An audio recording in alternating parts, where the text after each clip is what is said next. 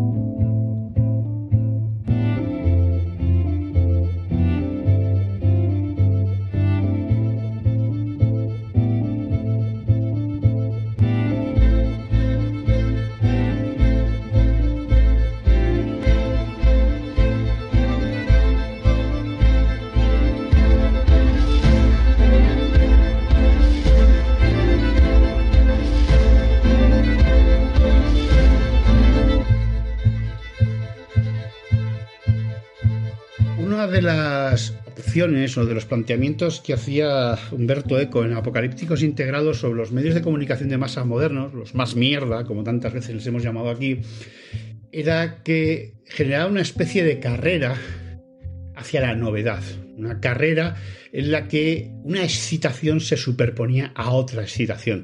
Y la única forma de manteneros pegados a las televisiones, pegados a las pantallas era generando continuas novedades, una detrás de otra, casi como los que se meten en rayas de cocaína, que no sé si lo sabéis, pero en los experimentos con Macaco Resus que se hicieron allá por los años 50, los monos se ponían hasta el culo, como cualquier líder de cualquier partido de extremo centro de este país, hoy en día técnicamente desaparecido, pues se ponían de farlopa hasta las mismísimas trancas incluso llegando a la muerte por sobredosis. Bueno, pues la tele funciona exactamente igual que cualquier otra droga.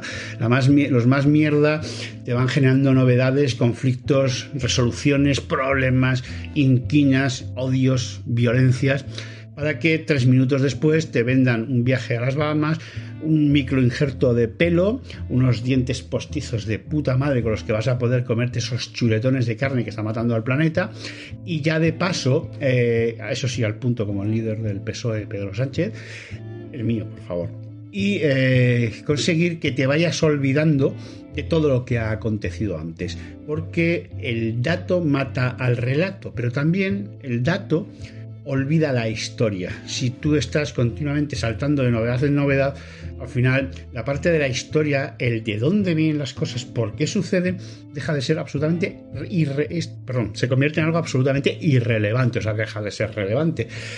Y esa es la idea fundamental, generar tal grado de disloque, tal grado de neurosis que los ciudadanos no solo no sean capaces de reconocer de dónde vienen los acontecimientos, por qué suceden las cosas, el efecto, la causalidad, esas cosas tan bonitas que nos enseñaban en el cole, sino que además a todos aquellos que se les ocurre preguntar, oye, esto no ha surgido por generación espontánea, este señor no es malo porque se ha vuelto loco y se ha cruzado los cables un día, no.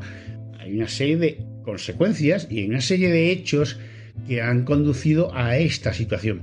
Bien, esto que os estoy contando, que a muchos os parece absolutamente razonable, hace ya muchos días que no lo estamos viendo desde que empezó la guerra ucro-rusa o, ucrania entre los ucronazis y los rusos que los quieren aplastar, que por cierto de puta madre que los quieran aplastar. Que sea rápido y lo más cruento posible, por cierto. La idea fundamental es que cualquiera que discuta el relato de lo que se supone que están haciendo los ucranianos, lo que se supone que está haciendo la UE allí o la OTAN. Bueno, la OTAN no ha intervenido, pero la que ha azuzado a Zelensky a que eh, le vacila a los rusos, es tratado de pro-Putin, de señor de derechas, de paleocomunista, de paleocristiano, como antes eran bolcheviques.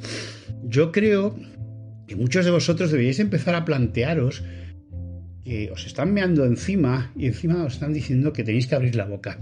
Porque os recuerdo que hasta hace una semana Maduro era un peligrosísimo terrorista bolchevique bolivariano con redes y raíces en este país que intentaba convertir esto en un paraíso de los soviets.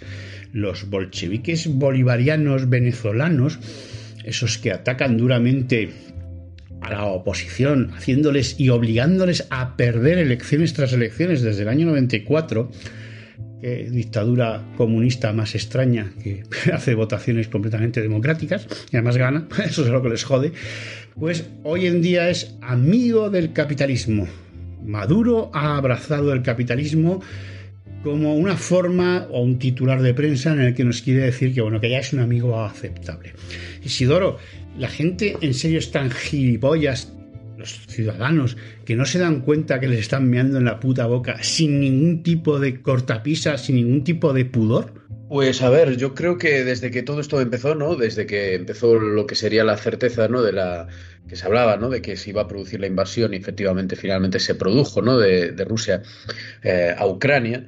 Eh, digamos que la gente eh, ha habido un momento de sublimación total, ¿no? En el que ha estado todo, el mundo de acuerdo en que, en que Putin es el mal, ¿no? Que Rusia es el mal absoluto y que poco menos que tenemos el deber moral de ir a la guerra contra Rusia, que recordemos que es una potencia nuclear y como decía en un programa que grabamos recientemente, pues sería algo así como pedir el fin del mundo, ¿no? Es decir, la gente puede estar de acuerdo en cosas absurdas, sobre todo estando mal informado durante un periodo de tiempo determinado, ¿no? Pero yo creo que ya eh, se han pasado tanto de rosca los poderes que nos gobiernan en Europa y en el mundo llamado el mundo occidental, ¿no? El, mundo libre. Eh, la gente eh, ya empieza a sospechar, ¿no? Es decir, sobre todo yo creo que el punto clave de todo esto y de que la gente haya empezado a, dudar, ¿no? de que efectivamente lo que está sucediendo en Ucrania sea tan claro como pretenden los medios, ha sido... ¿Te está gustando lo que escuchas? Este podcast forma parte de Evox Originals y puedes escucharlo completo y gratis desde la aplicación de Evox. Instálala desde tu store y suscríbete a él para no perderte ningún episodio.